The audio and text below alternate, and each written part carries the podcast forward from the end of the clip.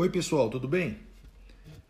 No áudio de hoje eu gostaria de finalizar o tema constitucionalismo a partir do constitucionalismo contemporâneo, também chamado de neoconstitucionalismo. Alguns trabalham essa nomenclatura. E aí eu vou fazer uma divisão estratégica para que a gente possa entender melhor esse fenômeno, para ao final chegar às devidas consequências deste fenômeno neoconstitucionalismo ou constitucionalismo contemporâneo. Tá? Então, é assim que nós vamos caminhar por este áudio. O primeiro marco para a gente identificar o constitucionalismo contemporâneo talvez seria a Segunda Guerra Mundial. A preocupação com o positivismo o positivismo legicentrista, ele gerou alguma expectativa negativa em razão dessa ciência jurídica e esta ciência jurídica recebeu diversas críticas, eventualmente crítica, críticas até mesmo injustas. Mas poderemos dizer aqui, ou poderíamos dizer aqui, que a Segunda Guerra Mundial seria um marco para nós entendermos o constitucionalismo contemporâneo, justamente porque nós vimos ali consequências terríveis para a humanidade, nós presenciamos atrocidades em que as coisas, da maneira como elas se colocaram, como elas se postaram até aquele período, não poderiam ser mais dali em diante. E aí, algumas circunstâncias ou algumas situações especialmente no âmbito jurídico, é, foram tomadas a termo. Por exemplo, criação de princípios fundamentais básicos entre os diversos países, a criação de princípios e conceitos jurídicos indeterminados e mesmo termos jurídicos abertos e amplos, porque se percebeu que não era possível o sistema jurídico prever tudo e todos os problemas que ocorriam. Isso gerou uma preocupação e é um encaminhamento do que nós chamamos de constitucionalismo contemporâneo. Um outro marco que nós sempre chamamos atenção e que desembocou nessas ideias chamadas neoconstitucionalistas seria o aspecto filosófico, especialmente no que se defende como declínio do positivismo. Então é muito comum hoje em dia dizer que o, que o positivismo ele perdeu suas rédeas em razão do ordenamento jurídico e se propugna um pós-positivismo. Né? Então o justo positivismo teria perdido a sua essência e o seu, a sua razão de ser não mais caberia nesse mundo novo, e sim uma superação do positivismo deveria ser implementada e essa superação é uma das características do que nós chamamos de neoconstitucionalismo ou constitucionalismo contemporâneo.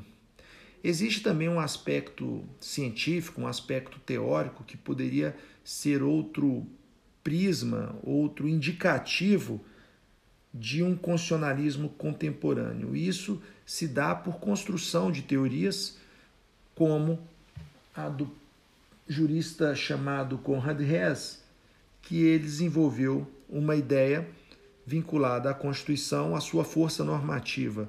Aliás, o nome da sua obra, A Força Normativa da Constituição, de 1959, estabelece justamente a ideia de que uma constituição jurídica ela não pode ser afastada da sua realidade histórica. E neste contexto, essa constituição ela possui elemento normativo, ela tem a possibilidade de ordenar e tem a possibilidade também de conformar a realidade política e social. Então, a partir deste aspecto normativo da Constituição, nós temos um importante marco teórico. Então, em resumo, a ideia do constitucionalismo contemporâneo ele pode ser dividido, e é uma divisão didática, apenas nestes três aspectos para que a gente possa entender melhor o fenômeno, que seria um fenômeno que ocorre depois da Segunda Guerra Mundial. Ele tem ah, um mote principal que é superar o positivismo jurídico e tem ideias vinculadas à força normativa da Constituição como a lei fundamental de um Estado. Bem, se estamos diante de um constitucionalismo contemporâneo, é importante que nós entendamos as suas consequências. E talvez a primeira delas é que estes aspectos que eu coloquei anteriormente geraram uma força normativa para os princípios. Os princípios deixaram de ser algo meramente programático e eles passaram a ter uma eficácia uma eficácia ao lado das regras. Aliás, é muito em voga a divisão em que princípios e regras, ou melhor, a classificação de que princípios e regras seriam espécies de norma. Então, daí a dualidade desta da norma em si, que ela se dividiria em princípios em regras. Agora, ao lado da força normativa dos princípios, nós temos a maior eficácia das próprias normas em seu conjunto. E aí, a maior eficácia das regras também, sobretudo os direitos fundamentais. Então, nós temos princípios com eficácia, nós temos direitos fundamentais com eficácia, com aplicação imediata na solução, na solução dos casos concretos. Outra consequência é a expansão da jurisdição constitucional. Então, se essa Constituição ela tem uma força normativa e ela se diz suprema, a exemplo do que nós estudamos a respeito da Constituição norte-americana, surge, por consequência, o controle de constitucionalidade, e aí nós percebemos que nesse constitucionalismo contemporâneo há um desenvolvimento maior do controle de constitucionalidade e novos instrumentos para fazer frente às novas necessidades, especialmente para manter a Constituição em seu status superior. Agora, ao lado destas circunstâncias, nós temos o surgimento de uma hermenêutica constitucional.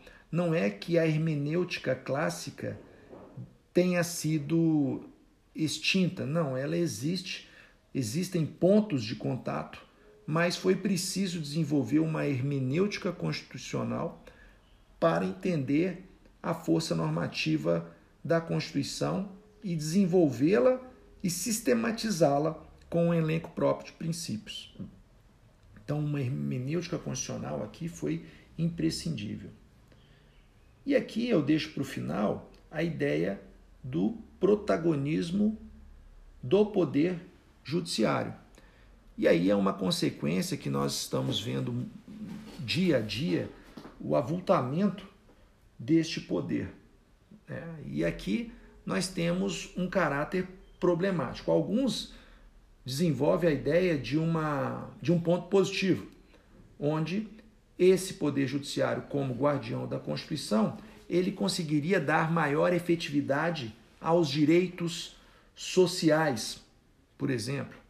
Mas existe o aspecto perverso disso, que é o fato de que, não raras vezes, decisões judiciais violam a separação, a ideia de tripartição dos poderes e do regime democrático. Regime democrático porque o poder legislativo e o poder executivo são representantes eleitos, enquanto o poder é, judicial ele não é eleito, ele é escolhido sem a participação popular. Então a ideia vinculada ao maior protagonismo do poder judiciário, talvez a maior crítica dessas ideias neoconstitucionalistas estejam aqui, no ativismo judicial. Porque de fato, se nós tivermos uma ditadura do judiciário, isso é muito preocupante, porque o sujeito que julga é o mesmo que cria uma norma, realmente se torna um superpoder. E isso, pelo menos a meu ver, tem que ser combatido. como se diz por aí, cada macaco no seu galho. Né? E é isso que nós temos que buscar. Por óbvio, nós não temos, talvez, aí a ingenuidade de achar que um poder ele não se sobressaia a um outro. Não existe ali um equilíbrio total. Em algum momento da história, em algum momento, um poder vai sobressair. Mas é importante que nós fiquemos ligados, que fiquemos alertas para evitar que isso ocorra. Porque é na não no equilíbrio estático, mas é num equilíbrio dinâmico que a gente vai conseguir estabelecer regras e permanecer com estas regras democráticas. Dito isso, eu termino esse áudio, mas é, quero deixar aqui o seguinte recado: ele é apenas um norte para que vocês tenham a possibilidade de introduzir esse conteúdo juntamente com o que vocês vão ler e as pesquisas que vocês irão fazer e as dúvidas que nós tiraremos em sala de aula e diante da exposição mais robusta em sala de aula. Então, por favor, não deixem de ler. Esse áudio é insuficiente, é insuficiente, simplesmente insuficiente. É mesmo é um, é um norte, é apenas uma direção. Vocês devem aprofundar os seus estudos, tá bom? Forte abraço, moçada. Fiquem com Deus e câmbio e desligo.